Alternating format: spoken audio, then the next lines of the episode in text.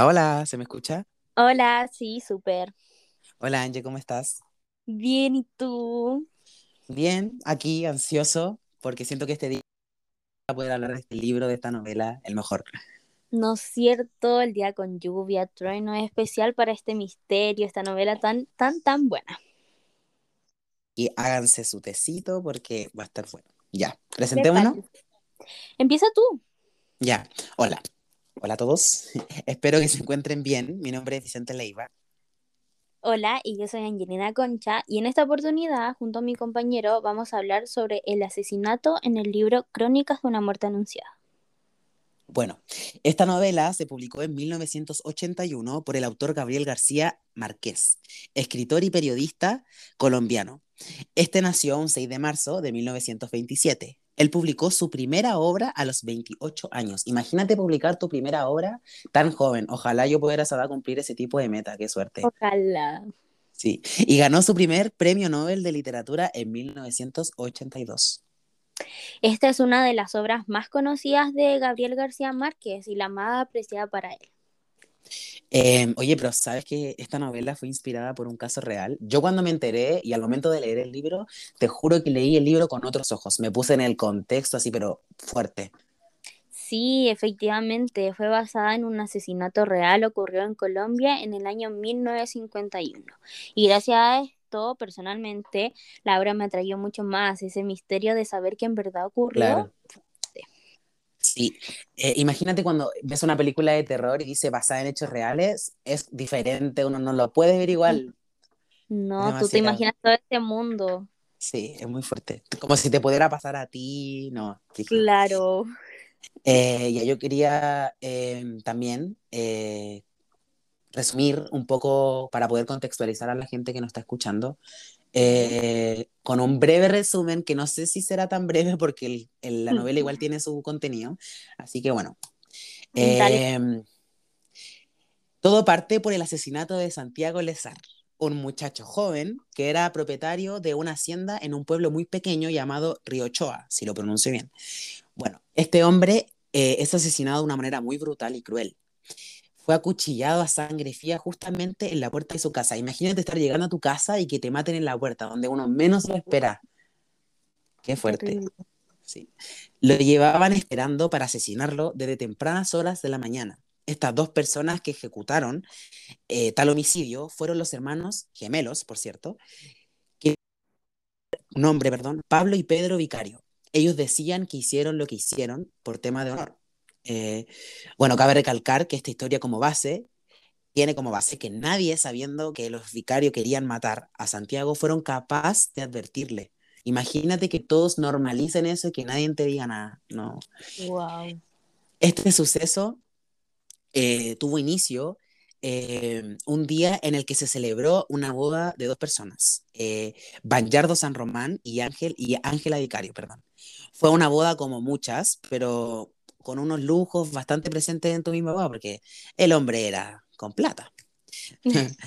Todo iba bien, eh, la mayoría del pueblo disfrutó ese día, la pasaron increíble, pero todo cambia al llegar la noche de bodas. Bayardo, como dije, era un hombre con muchos lujos, su familia millona- era millonaria y muy importante en la ciudad. Él llegó al pueblo en busca de una mujer que cumpliera sus expectativas, pero Ángela no era una mujer con familia rica, al contrario, era de escasos recursos, pocas posibilidades, así que ella no tuvo otra opción que casarse tuvo que casarse con él a pesar de que ella no sintiera un amor mutuo. Imagínate comprometerte con alguien sin amarlo completamente. Muy de esa época. sí, demasiado. En ese entonces, eh, el motivo de honor de todo hombre era que al llegar como la noche de bodas, sea una noche mágica, hasta llegar hasta lo más íntimo. También manchar las hermosas sábanas blancas con sangre era el motivo de honor para una mujer, ya que su virginidad se iba en la noche después de la boda. Pero aquí parte el problema. Ella no era virgen. Ángela Vicario, esa mujer que se había casado noblemente, no era virgen. Ella no podía manchar esas sábanas con color rojo que a Banyardo le daría su orgullo. Banyardo no acepta que no lo pudo como procesar, como no. Eh, que rompió por completo su matrimonio. Eh, Por esto, lleno de rencor y odio, llevó a Ángela al hogar de sus padres como signo de deshonra para ambos. Los hermanos vicarios le preguntan a Ángela, pero ¿quién fue quien te quitó tu virginidad? Y ella nerviosa, gracias a la brutal paliza que le dio su madre, le, dio que, le dijo que fue Santiago Alezar. Ella lo culpó sin, dar, sin agregar nada más y sin ningún argumento.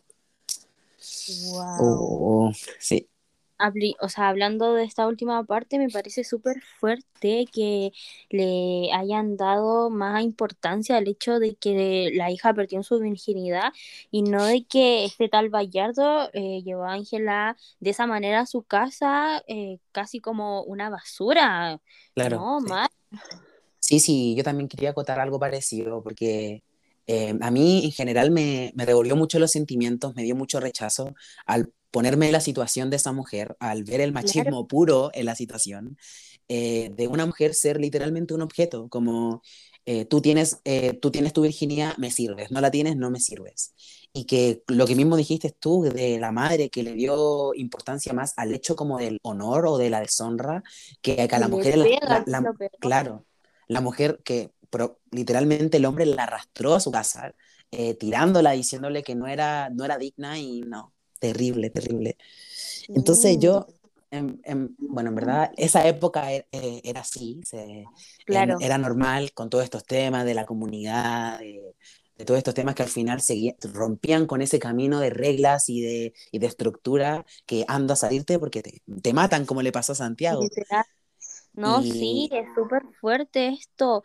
Bueno, más como eh, entrando más al tema, em, por ejemplo, el tema de la homosexualidad en esa época era algo súper fuerte, ni siquiera se podía hablar de ese tema y simplemente porque eras una persona diferente claro, te hacían algo o te veían de otra manera y es súper injusto en verdad. Para cualquier persona es súper injusto porque seguimos siendo todos seres humanos y aunque eh, pensemos de una forma diferente, no es porque seamos unos fenómenos, como claro, se decía hagamos, en esa época. claro, sí. Claro, Sí, sí. En verdad yo igual quería también tocar otro tema que no se muestra textualmente en el, en el resumen que, que le, que conté recién, eh, que era que la mujer antes, aunque no se diga textualmente como dije, siento que igual hubo de, de prostitución ahí, que la mujer se vendió, porque se casó con él sin, sin haberlo amado tan, sin haberlo amado completamente, pero porque por tenía una buena situación económica. Exacto, ¿no? Y en Entonces, esa época también era súper normal eso de que los papás buscaban a un hombre con dinero, ojalá es que sea de lo más alto para poder casar a sus hijas y no le importaba para nada la opinión de sus hijas, si es que en verdad ellas querían casarse con ese hombre o si simplemente querían casarse, ¿no? Eh, su opinión era inválida en ese entonces. Agradecido de vivir en esta época. Sí, que Eh, en verdad hubiera vi- vivido en esa época, no, no, no hubiera podido fuerte. sobrevivir, claro. Lo que te escucho hablar, igual siento que igual lo relacionas con, con la realidad o no, con la muerte, lo inesperada que es. sí, exacto. Uno siempre va a relacionar lo que lee, lo que ve, lo que escucha con su situación actual.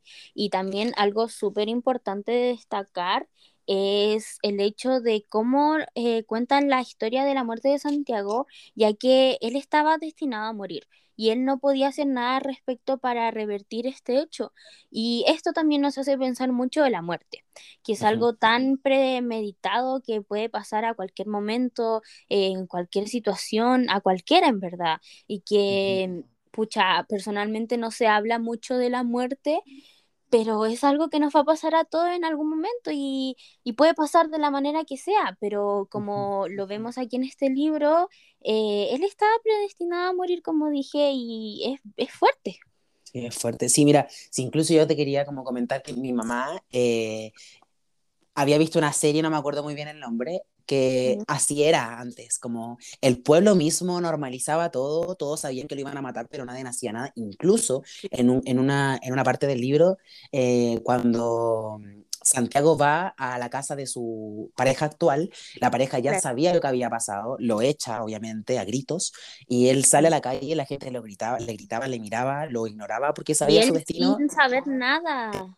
Confundido, entonces murió sin saber y sin saber lo que había pasado, entonces igual eso es, es medio fuerte, lo de que lo de que Ángela haya dicho eso gracias a, la, a, los nervios de la, de la paliza, si era real o no, entonces por eso igual es fuerte, pero bueno. Ya, en un pequeño spoiler, eh, al final no se sabe realmente si es que fue él efectivamente que estuvo con Ángela, porque nunca se pudo saber, porque él lo mataron sin tener pruebas y solo con el testimonio de Ángela, que capaz como bien dices tú en el resumen, fue algo que lo dijo de nervios para no decir la verdad y que fuera peor, y lo mataron porque sí, o capaz que ni siquiera fue su culpa. Claro. Sí. Sí, y opinando más del asesinato, de, de, este tema que en verdad es el que yo me quería centrar, que es fuerte, que te maten en tu puerta a cuchillazos, que tengáis que afirmar tus órganos cuando te, te terminen de acuchillar. Eh, y que solamente tenía eh, tres de cárcel. Claro, sí, es fuerte. ¿No? Y llevándolo también a la realidad. Esto pasa mucho comúnmente en el día a día, eh, mujeres y hombres, más que nada mujeres, ¿verdad?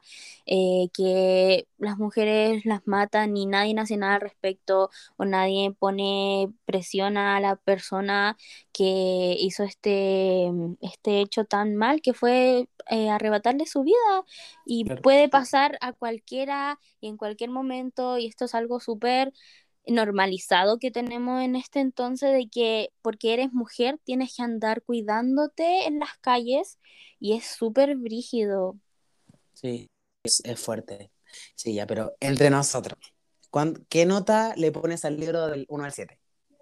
Uy, a ver, en verdad, eh, viéndolo más por este tema que estamos hablando, de que es súper fuerte, de que mm, el hecho de que mataron a Santiago a sangre fría, y eso como que me impactó muchísimo, y también saber de que fue una historia real, me impactó muchísimo, le pongo un 6.